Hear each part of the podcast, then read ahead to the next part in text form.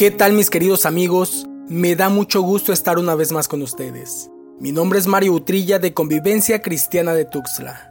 Hoy estudiaremos una historia más de la cápsula de vida, un encuentro con la gracia. Esta sería la quinta historia de nuestra serie y trata sobre el encuentro que Saqueo tuvo con Cristo Jesús. Llama la atención que Jesús pareciera estar haciendo una parada innecesaria en Jericó donde decide detenerse para tener un encuentro muy peculiar con el hombre menos adecuado, un recaudador de impuestos. Vamos juntos al libro de Lucas capítulo 19 versículos 1 al 4.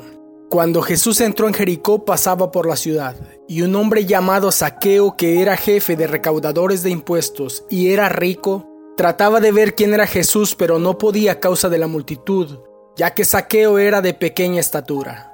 Corriendo delante se subió a un árbol sicómoro y así lo podría ver, porque Jesús estaba a punto de pasar por allí. Este capítulo inicia con un encuentro notable. Jesús se desvió para pasar por Jericó y así alcanzar a un hombre, uno que era rico y que subió a un árbol sicómoro.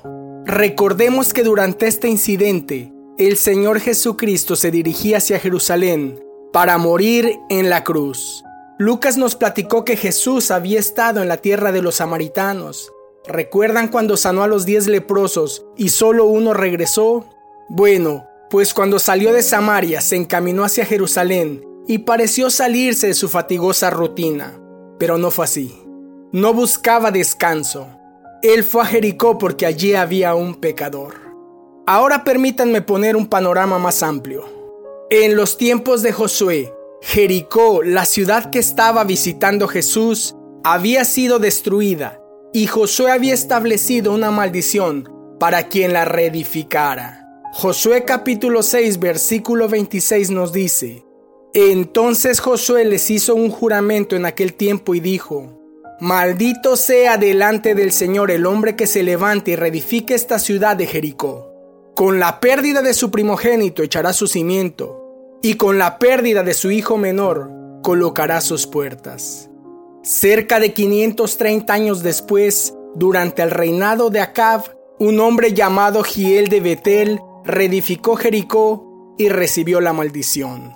Leamos Primera de Reyes capítulo 16 versículo 34. En tiempos de Acab, Giel de Betel reedificó Jericó.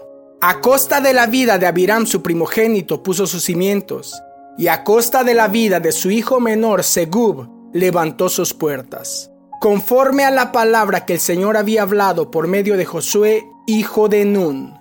Esto nos deja ver cuán duraderas son las consecuencias del pecado y la desobediencia. Pero no perdamos de vista el dato de Jericó. Continuemos leyendo. Versículo 2 de Lucas capítulo 19 y un hombre llamado Saqueo que era jefe de los recaudadores de impuestos y era rico. En este versículo podemos notar tres cosas sobre este hombre. Número uno, se llamaba Saqueo. Mario, ¿qué relevancia tiene ese nombre? Mucha, porque como un tipo de broma, Saqueo significa puro e inocente. Número 2. Era recaudador de impuestos. Resulta difícil imaginar a un publicano que fuese puro e inocente. Y número 3, era rico. Ahora, Saqueo era odiado por su pueblo por cobrar los impuestos de Roma y odiado por los romanos por ser judío. A grosso modo, era un vendido de Roma, un vendepatria. Voy un poco más profundo. Como publicano tenía que pagar a Roma la cantidad de dinero designada para un territorio, en el cual recaudaría las contribuciones. Era un hecho que recolectaría más dinero por impuestos de lo que pagaba Roma. Lo más seguro era que a través de esta actividad se había enriquecido. Y era odiado porque si iba a cobrar los impuestos a una viuda que no pudiera pagar, la desalojaba de su casa y punto. Esa era la historia de saqueo, desalojos, hipotecas, robos, extorsiones y demás.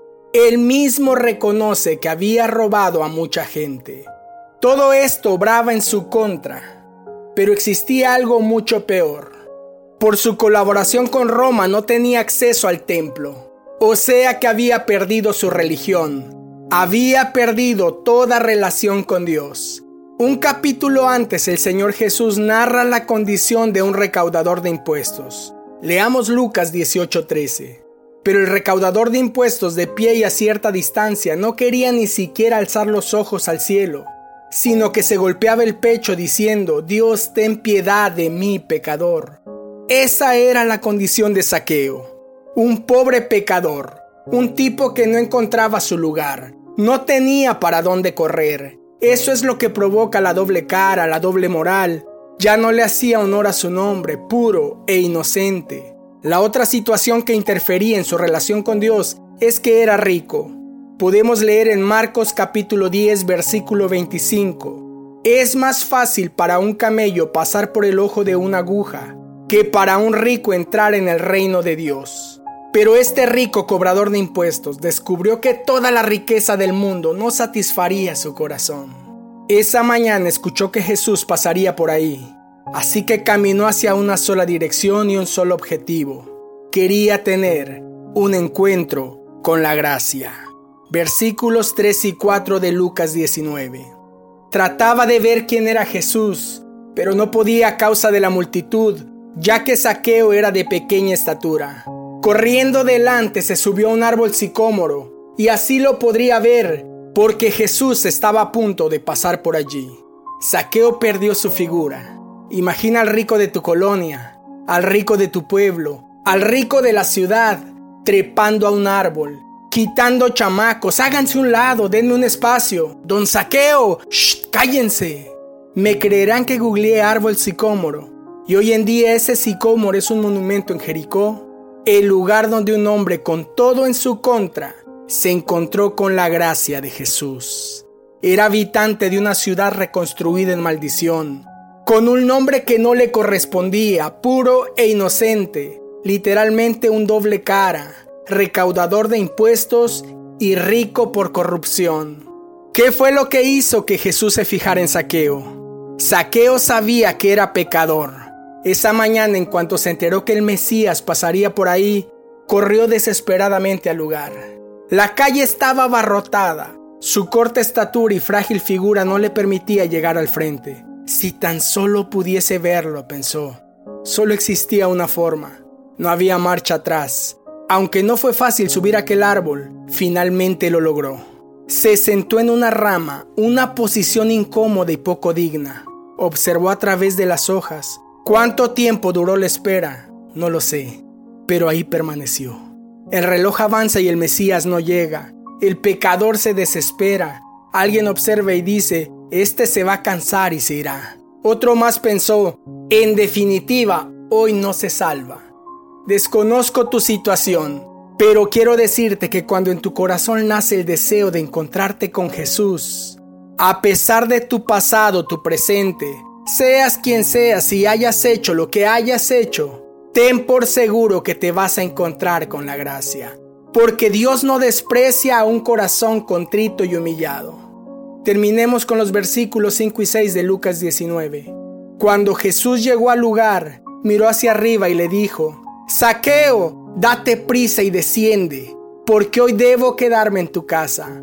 Entonces él se apresuró a descender y lo recibió con gozo. ¡Qué cambio de actitud!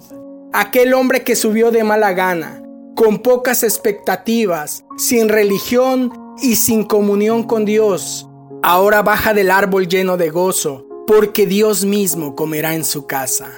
Hoy Dios está tocando a tu puerta. Déjame decirte que tus mejores logros son nada comparados con tener un encuentro con Cristo Jesús.